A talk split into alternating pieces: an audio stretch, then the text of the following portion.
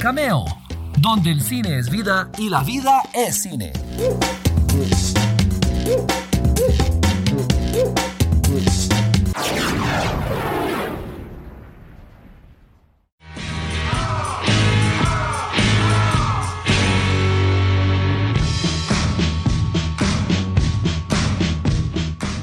Hola, ¿qué tal? Soy Walter Campos y les doy la bienvenida a este segundo minisodio del podcast Cameo, este espacio donde la vida es cine y el cine es vida. Hoy vamos con otra edición de Cine versus Vida Real. Vamos a tomar una película que pues está abro comillas, basada en hechos de la vida real, cierro comillas, para ver qué tanto la pegaron al hacerla y qué tanto es ficción, exageración o como les gusta decir, libertades creativas. Entonces, hoy vamos con una película que eh, ya es vieja, tiene sus años, pero, pero eh, advierto, como siempre, que este tipo de programas o de minisodios contiene muchos spoilers porque tenemos que comparar cosas que sucedieron en la película. Entonces, hoy hablamos de Braveheart. Si no la han visto, corran a verla, dejen esto en pausa un segundo y si ya la vieron, espero que disfruten. Braveheart de 1995 es la película que en Latinoamérica se llamó Corazón Valiente y es en la que Mel Gibson, su estrella y director, hace el papel de William Wallace, que es un eh, héroe y patriota escocés que lideró a su pueblo en contra del malvado rey de Inglaterra para lograr su libertad, ¿ok? Entonces, ¿qué tan apegado es Braveheart o Corazón Valiente a la realidad? Eso es lo que vamos a ver a continuación.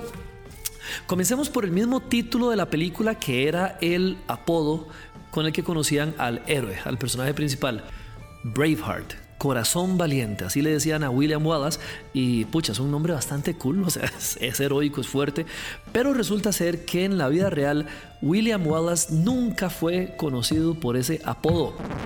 Bueno, y ahí comenzamos un toquecillo mal. Yo creo que ya sabemos cómo, cómo era el resto de la película.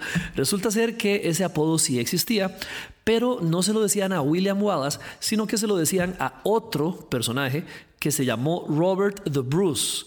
Eh, que es un héroe escocés, pero el problema es que en esta película, en la de, Will, eh, la de Mel Gibson, lo ponen como el traidor y el cobarde. Los que la vieron recordarán que él es el que traiciona a William Wallace y por eso es que lo apresan. Es un, en la vida real fue un héroe y un patriota escocés e incluso a él tampoco le decían así cuando estaba vivo. Le dijeron así, eh, Braveheart o Corazón Valiente, después de morir. Su último deseo fue que le quitaran el corazón a su cuerpo y lo enterraran en Escocia.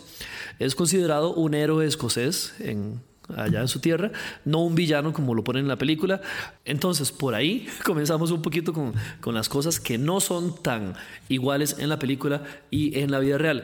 Ok, William Wallace, eh, nacido en 1270 en Eldersley, Escocia, no era como se supone que, ponen en la película un, plebeyo, sino que él era lo que se llamaría aristocracia menor o, en nuestros términos modernos como clase media alta. El papá tenía tierras entonces no era él como un humilde campesino y todo. En lo que sí la película acierta bastante es que él sí tenía bastante experiencia en cazar, en utilizar el arco y la flecha. Em, ¿Por qué? Porque los terratenientes eh, y sus familias usualmente eran muy entrenados en estas, en estas artes de guerra y también... Eh, el hecho de que él leyera, que en la película lo ponen como, wow, este man sabe leer, son superpoderes. eh, sí es cierto, la gran mayoría de las personas eran analfabetas, pero ya la, literatura, eh, y, perdón, ya la, el alfabetismo se estaba haciendo un poco más común, pero bueno, igual él sí muy probablemente sabía leer, como ponen en la película, por su, su cuna. Ahora, la película dice que la razón por la cual Wallace atacó y mató al sheriff es porque el sheriff había asesinado a su esposa, ¿ok? Esto al parecer no era tan cierto porque, de acuerdo con las investigaciones que se han hecho, él como que no estaba casado en esa época. Entonces no era como muy probable que estuviera defendiendo la muerte de su, de su esposa, ¿verdad? Eh, el asunto que sí logra muy bien la película es que desde que él comenzó a pelear, sí se le unió bastante gente, se le unieron muchos escoceses y la rebelión comenzó a ganar mucho, mucho impulso, mucho momentum, ¿verdad? En eso todo súper bien. Pero hay algo también en la película que mucha gente resiente, es que él peleó junto con otro noble escocés que se llamó Lord William Douglas y lo ignoraron completamente en la historia. Sencillamente no existe. Eh, lo eliminaron de la película. Fue como, como si, no sé, si Star Wars fuera de la vida real, eh, como que de repente saliera solo Han Solo y no Luke. No sé, por decir algo así, ¿verdad? Otra cosa es una de las batallas más importantes y de hecho de, la, de las escenas que, que, la gente recuerda más de Braveheart son estas batallas en esos campos gigantescos escoceses con los ejércitos así, pero estrellándose de frente que uno dice, Dios mío, qué dicha que, que ya no tengo que ir a pelear en esas guerras, ¿verdad?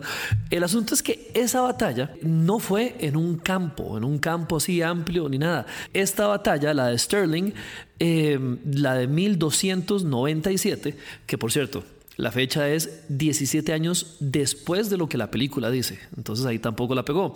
No fue en un campo gigante, como lo ponen ahí, sino que fue en un puente. Y fue en un puente, un puentecito así súper angosto. Y según la historia, los escoceses pudieron ganar porque los ingleses llegaron. Eh, el puente hizo como un embudo, entonces podían pelear. Eh, con muy poquitos ingleses al, al, mismo tiempo. Algo así como la estrategia que usó Leonidas en 300. Y los ingleses por detrás seguían enviando y enviando tropas hasta que el puente colapsó. Entonces pudieron matar un montón de ingleses y por eso fue que ganaron eh, la batalla. No estoy diciendo que no fueran buenos guerreros, ¿verdad?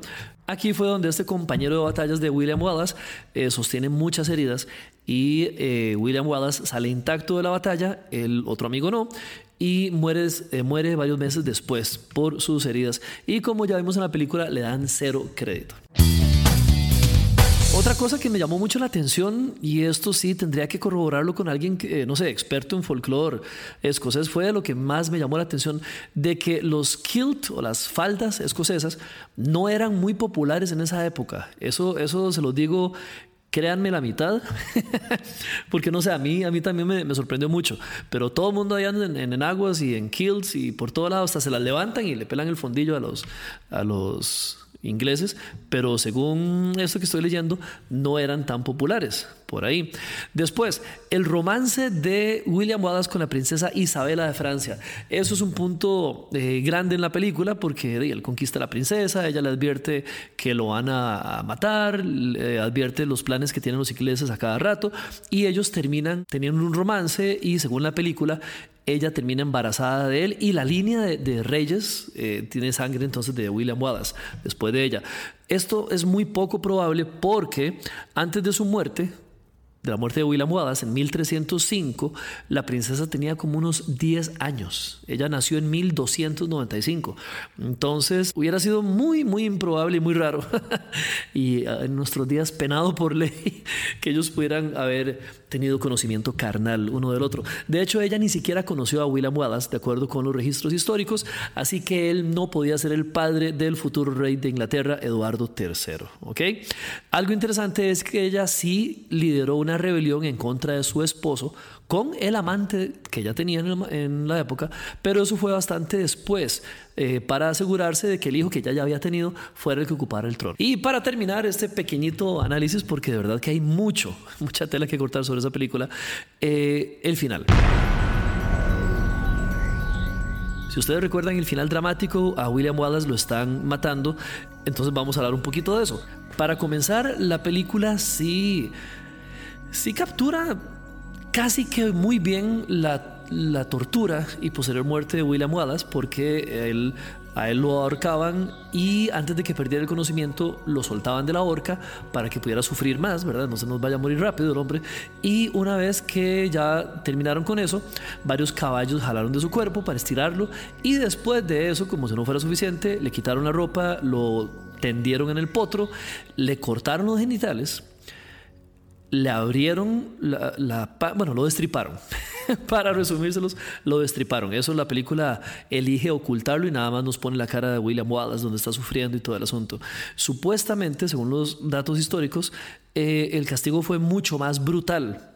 Mucho más brutal, pero bueno, está bastante acertado. Lo que pasó después fue que cortaron la cabeza de Wallace, como la película cuenta, la metieron en brea y después la metieron en una lanza o en una pica y la dejaron colgando del, puente de Londres y las extremidades las mandaron para todo lado. El asunto es que al final de la película, con sus últimas fuerzas, eh, William Wallace llega y grita... Eh,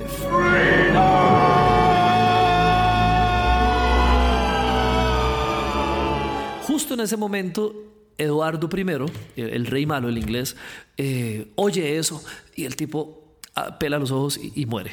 Y entonces como que mueren al mismo tiempo. Eh, muy fuerte, un final muy poderoso, todo el mundo se queda así con la película, increíble, pero eh, tampoco fue cierto. perdón, perdón por arruinarles un toque la historia.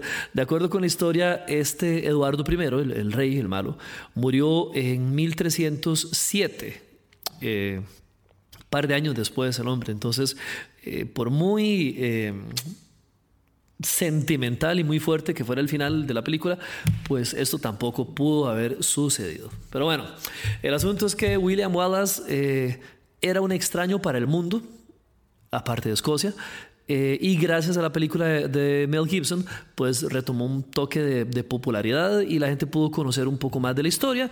Y si se quedaron solo con la película, está bien, pero mucha gente se puso a investigar y entonces si algo tuvo bueno, aparte de que sí fue muy buena película, eh, fue que la gente eh, por lo menos le diera hambre de historia y conocer un poco más esto. Entonces, ahí lo tienen, eso es Braveheart, la película versus la vida real. Ojalá que les haya gustado y como siempre, cualquier comentario o sugerencia lo pueden hacer a través de nuestras redes sociales en Instagram, Cameo Movie Blog o si no al correo cameo waltercampus.com. Los espero en la próxima edición de Cameo.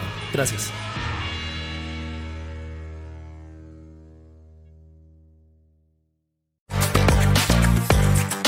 Gracias por estar una vez más en Cameo, donde el cine es vida y la vida es cine. Seguí nuestras redes sociales para disfrutar de contenido diario a través de Cameo Movie Blog en Instagram, Threads, X y ahora también en nuestro canal de YouTube. Apreciamos tus comentarios y sugerencias a través del correo cameo.waltercampos.com. Cameo es una producción de Walter Campos.